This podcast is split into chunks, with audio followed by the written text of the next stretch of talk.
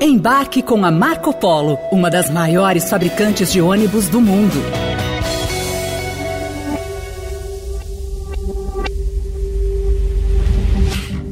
Uma decisão do Supremo Tribunal Federal na semana passada deu o que falar no assunto tributação. Na última quarta-feira, o tribunal afirmou que decisões definitivas sobre os tributos perdem os efeitos se houver mudança no entendimento da corte anos depois. Na prática, funciona assim: uma empresa que levou anos brigando na justiça para ter a isenção de um imposto e ganhou em todas as instâncias, pode, mesmo assim, voltar a ter problemas. Se acontecer alguma mudança na lei, a sentença favorável à empresa, a coisa julgada, poderá ser revista. Então, o que nós fizemos ontem Vou dizer, quando o Supremo decide que um tributo é devido, a partir daquele momento todo mundo tem que pagar. Então, a coisa julgada protegeu aquele contribuinte da decisão que o favoreceu até a decisão do Supremo Tribunal Federal.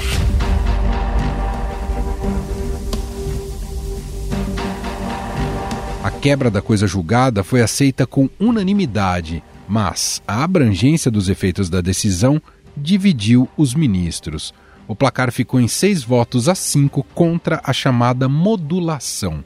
Sem a modulação, a Receita Federal poderá cobrar retroativamente tributos que não foram recolhidos no passado, inclusive com juros e multa. O vice-presidente do STF, Luiz Roberto Barroso, votou com a maioria. E se você permite que um contribuinte não pague, você de novo criou uma desigualdade competitiva. De modo que a divergência que houve, básica, essencial, foi saber se a cobrança deveria incidir a partir de agora, dessa decisão, ou se deveria incidir desde 2007, quando o Supremo disse: olha, tem que pagar.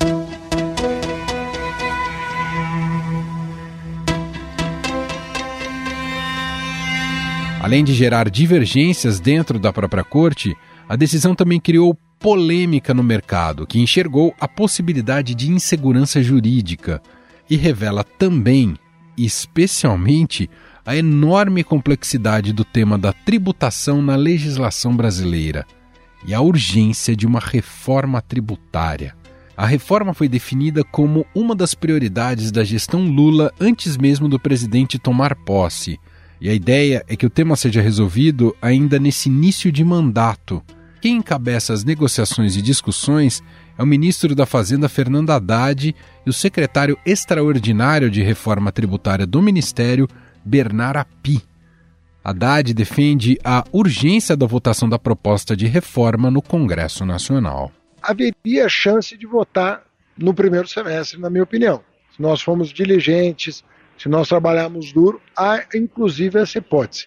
Há quem diga que é preciso seis meses, daria ali para agosto, setembro mas eu penso que talvez antes mesmo do recesso do meio do ano seja possível votar.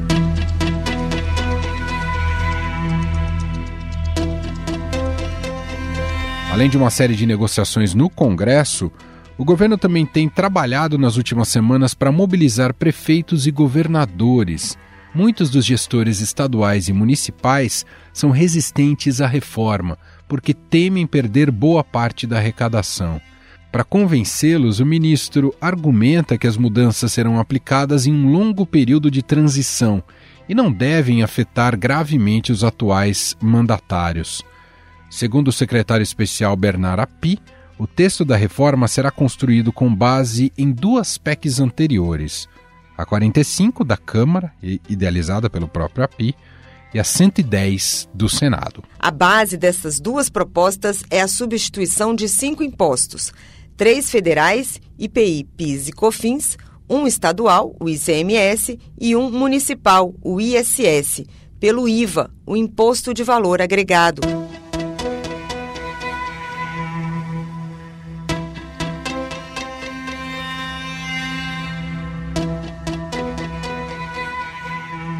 Bom, e para a gente falar mais sobre a viabilidade, sobre os méritos de uma possibilidade de reforma tributária no atual governo, assim como os entraves e desafios, conversa agora com Felipe Salto, colunista aqui do Estadão e economista-chefe e sócio da Warren Hanna. Tudo bem, Felipe? Seja muito bem-vindo. Obrigado por ter aceitado aqui o nosso convite. Tudo bom, Emanuel? Um prazer estar aqui com você, participando desse podcast do Estadão. Felipe, apesar da dificuldade de se construir consensos sobre a reforma tributária, ou qual reforma tributária, talvez haja também um senso de urgência sobre ela. E aí eu quero pegar como gancho aqui para o início da nossa conversa essa decisão recente do Supremo Tribunal Federal sobre sentenças antes consideradas definitivas em disputa sobre o pagamento de impostos. E aí queria começar te ouvindo especificamente sobre isso. Por mais irônico que pareça, né, por se tratar de uma corte constitucional, o Supremo acabou contribuindo por uma insegurança jurídica com essa decisão, Felipe? Dessa forma, eu acho que a Constituição de 1988 ela é muito pormenorizada, muito detalhada, e na matéria tributária, fiscal e orçamentária não é diferente. Então você acaba tendo essa necessidade de vez por outra avaliações e reavaliações serem feitas por demanda, obviamente, ao judiciário e resultados como esse surpreenderem o mercado, a economia, a sociedade. Então, claro que é desejável que se tenha previsibilidade, mas esse tipo de revés ou de mudança que acaba acontecendo tem a ver com o próprio fato de a Constituição ter esse detalhismo, digamos assim. Óbvio que o que se espera de um sistema tributário é que ele seja simples, que estimule o crescimento econômico, por ser simples, por ser viável né, para os empresários, para os consumidores, para os produtores investidores, mas ao mesmo tempo permita também que os governos federal, estadual, municipal consigam arrecadar aquilo que é necessário para financiar as políticas públicas. Uhum. O Pedro Fernando Neri, Felipe, que é colunista aqui da casa também, fala em um falso dilema sobre o consenso da reforma tributária, porque, segundo ele, na prática, cada um quer a sua própria reforma tributária atendendo aos próprios interesses. Um pouco essa é a natureza do impasse histórico que há em relação a fazer ou não a reforma tributária? Isso é próprio da política, quer dizer, sempre vai haver interesses, sempre vai haver, quando se trata de um país democrático, que tem instituições fortes, como é o nosso, o jogo desses interesses e que são representados no Congresso Nacional. O que precisa haver é a liderança necessária para que se tenha uma resultante de tudo isso que faça com que a gente avance. Obviamente que se os economistas sentarem numa mesa e os tributaristas, eles podem chegar numa proposta que seria do mundo ideal, vamos dizer assim. Mas óbvio que na hora de votar, de discutir, de sofrer as pressões lá no Congresso dos setores de produção, da indústria, dos serviços e de todos os setores, como, por exemplo, os que são ligados aos governos, né, os governos estaduais, municipais, a própria União, isso não necessariamente vai ser viável. É preciso ter negociações, ceder de um lado para conseguir ganhar de outro. Por isso que uma reforma tributária ampla é muito mais difícil do que uma reforma tributária pontual. Ou seja, o objetivo do governo em fatiar a reforma é o caminho correto. O senhor entende que é o caminho correto a ser perseguido? Eu já, quando secretário da Fazenda do Estado de São Paulo, cargo que eu ocupei até dezembro do ano passado, defendia que se fizesse o seguinte: a migração do ICMS para o destino. Então, não necessariamente criar um IVA nacional, como propõe a PEC 45, né, como está contemplado na proposta de emenda à Constituição número 45. Mas, mantendo o ICMS, claro que não é o ideal, porque o ICMS tem a base das mercadorias, das transações de bens, e os serviços estão lá no ISS, seria ideal juntar essas coisas, mas não é trivial politicamente, porque você tem que entender que existem as finanças dos municípios, principalmente das grandes capitais, e que isso teria efeitos né, não desprezíveis. Então, começaria pelo ICMS, acabando com as chamadas alíquotas interestaduais e alíquotas internas e migrando para uma única alíquota. Isso, obviamente, ajudaria a reduzir brutalmente a guerra fiscal, porque hoje é justamente esse diferencial nas alíquotas interestaduais que permite a concessão de montanhas e montanhas de subsídio tributário, de benefício, de incentivo, o que não é bom para ninguém, né? O que configura uma verdadeira guerra fiscal, como se convencionou chamar. É o grande nó do nosso sistema tributário atual, está justamente nesse arcabouço vinculado ao ICMS, professor? Sim, o ICMS é o principal imposto do país em termos de tamanho, é um imposto sobre o consumo, é um imposto sobre valor adicionado, né, porque ele incide apenas naquilo que se agrega, que se adiciona de valor em cada etapa de produção, mas ele tem essas complexidades e elas só foram piorando ao longo do tempo. E no momento de escassez, quando as receitas começam a cair, isso fica ainda mais exacerbado. Então, é preciso atacar o problema do ICMS. A migração para o destino ajudaria e muito. Ah, mas isso é fácil de fazer? Não, você tem que enfrentar os problemas decorrentes disso. Ter um fundo de desenvolvimento para compensar aqueles que vão perder incentivos e poder para dar incentivo, e claro que isso custa. Né? Por isso que a reforma tributária é difícil de ser aprovada, mas é muito positivo e salutar que o atual governo tenha escolhido criar uma Secretaria Especial de Reforma Tributária para tratar desses assuntos. Segundo essa lógica, Felipe, ficaria para uma segunda etapa a questão de tributar renda e patrimônio e também essa questão da simplificação do IVA que o senhor citou? A reforma da tributação sobre a renda é um outro capítulo. Nós temos que pensar que a mudança da tributação da renda tem basicamente um objetivo que é aumentar a arrecadação e um outro importante, concomitante, que é aumentar a progressividade. Hoje o sistema tributário é injusto, é preciso melhorar isso, mas a gente já tem uma tributação sobre a renda, principalmente na pessoa jurídica, que é bastante elevada. Então, essa discussão não pode acabar se misturando com a, a da tributação do consumo. Dentro das discussões da tributação do consumo, o que eu digo é que há duas opções: uma reforma mais ampla, de criar o IVA nacional, ou uma mais modesta, uhum. que é a que eu acho que seria mais viável. Mas vamos ver se já há o amadurecimento necessário para avançar na questão do IVA nacional.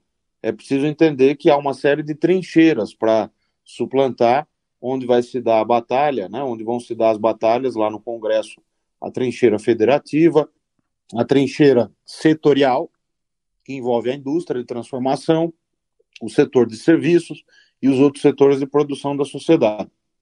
Na tentativa de começar né, esse processo de convencimento de prefeitos, governadores, o ministro da Fazenda, Fernando Haddad, tem batido também na tecla que a transição será lenta. Como dosar justamente esse ritmo da reforma para que isso não gere mais tumulto para o processo e não crie também distorções nessa fase de transição? Olha, essa é a pergunta de um milhão de dólares, porque não se trata apenas de formular a melhor proposta tecnicamente, mas também da negociação política no Congresso, do quanto esse tema será de fato a prioridade do governo. Vale lembrar que há também a questão da regra fiscal do teto de gastos que precisa ser superada, depende também do Congresso. Então, essa resposta vai depender muito dos próximos meses, né? Como o governo, a área política, o próprio Ministério da Fazenda vão conseguir dialogar e promover o convencimento necessário das lideranças chaves do Congresso Nacional. Manter a desoneração na folha de pagamento também o senhor entende como fundamental até para conseguir apoio do empresariado? A desoneração da folha é uma medida que aparentemente pode produzir efeitos, mas na prática acaba não gerando adicional em termos de geração de emprego e custa muito caro. Então, é melhor focar na reforma da tributação do consumo, onde já se tem uma discussão mais longa já há muitos anos.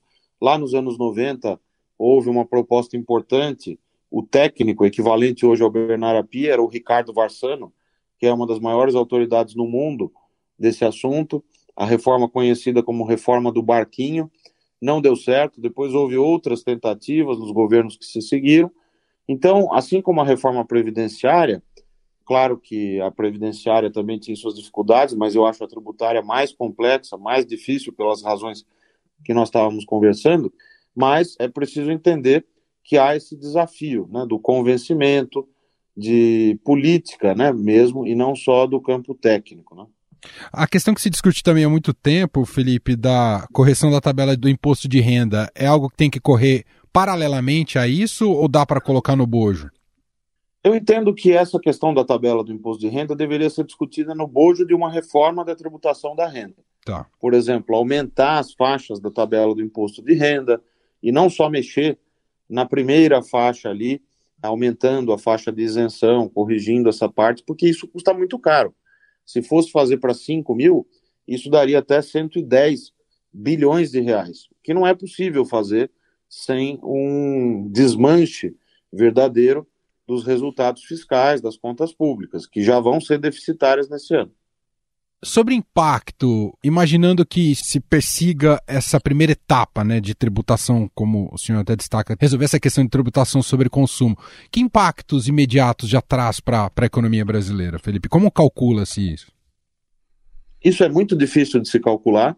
Há alguns estudos tentativos, mas o principal da reforma tributária é que a simplificação tende a reduzir o custo de se produzir, o custo de se investir no Brasil, e isso ajudaria no médio prazo, não é imediato, a ampliar o potencial de crescimento. Claro que depende também o potencial de crescimento da produtividade do trabalho, do investimento em educação, do investimento em infraestrutura, de uma série de outros fatores em que nós temos ido mal também nos últimos anos, onde é preciso ter efetivo projeto né, de desenvolvimento para que a gente consiga melhorar, junto com a reforma tributária. O setor industrial seria um dos primeiros a ser beneficiado, que vive momentos difíceis há muito tempo no, no país, Felipe? A indústria nacional tem passado por um processo de desindustrialização, isso é muito ruim. A indústria gera os empregos de maiores salários, que empregam mão de obra mais qualificada. Nós temos que ter atenção a isso. É importante a orientação que será dada portanto, lá no âmbito do BNDES, do Banco Nacional de Desenvolvimento Econômico e Social. O discurso do presidente Aloysio Mercadante nesta semana, a meu ver, foi bastante positivo, mas o que nós temos que ter presente é que a indústria, especificamente sobre esse tema da reforma tributária, de fato ela sofre hoje bastante, porque o setor de serviços acaba sendo menos tributado do que o setor industrial. O setor do agronegócio tem também uma série de incentivos e programas que são dados historicamente. Não que a indústria também não tenha subsídios, programas e regimes, mas ela hoje é sobretributada em relação aos outros. A reforma, com sorte, poderá corrigir essas distorções. Muito bem, esse é o economista-chefe, sócio da Warren Renascença, colunista aqui do Estadão, Felipe Salto, conversando com a gente um pouco mais sobre a, os desafios em torno da reforma tributária, que não são poucos, e vamos acompanhar. Felipe, muito obrigado pelo papo, um abraço e até a próxima.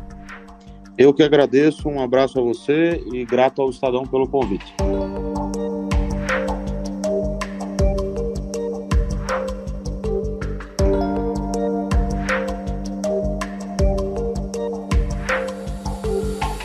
E este foi o Estadão Notícias de hoje, segunda-feira, 13 de fevereiro de 2023. Estadão Notícias.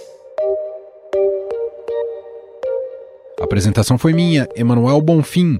Na produção, edição e roteiro, Jefferson Perleberg, Bárbara Rubira e Gabriela Forte. A montagem é de Moacir Biasi. O nosso e-mail para contato podcast@estadão.com. Um abraço para você, uma excelente semana e até mais.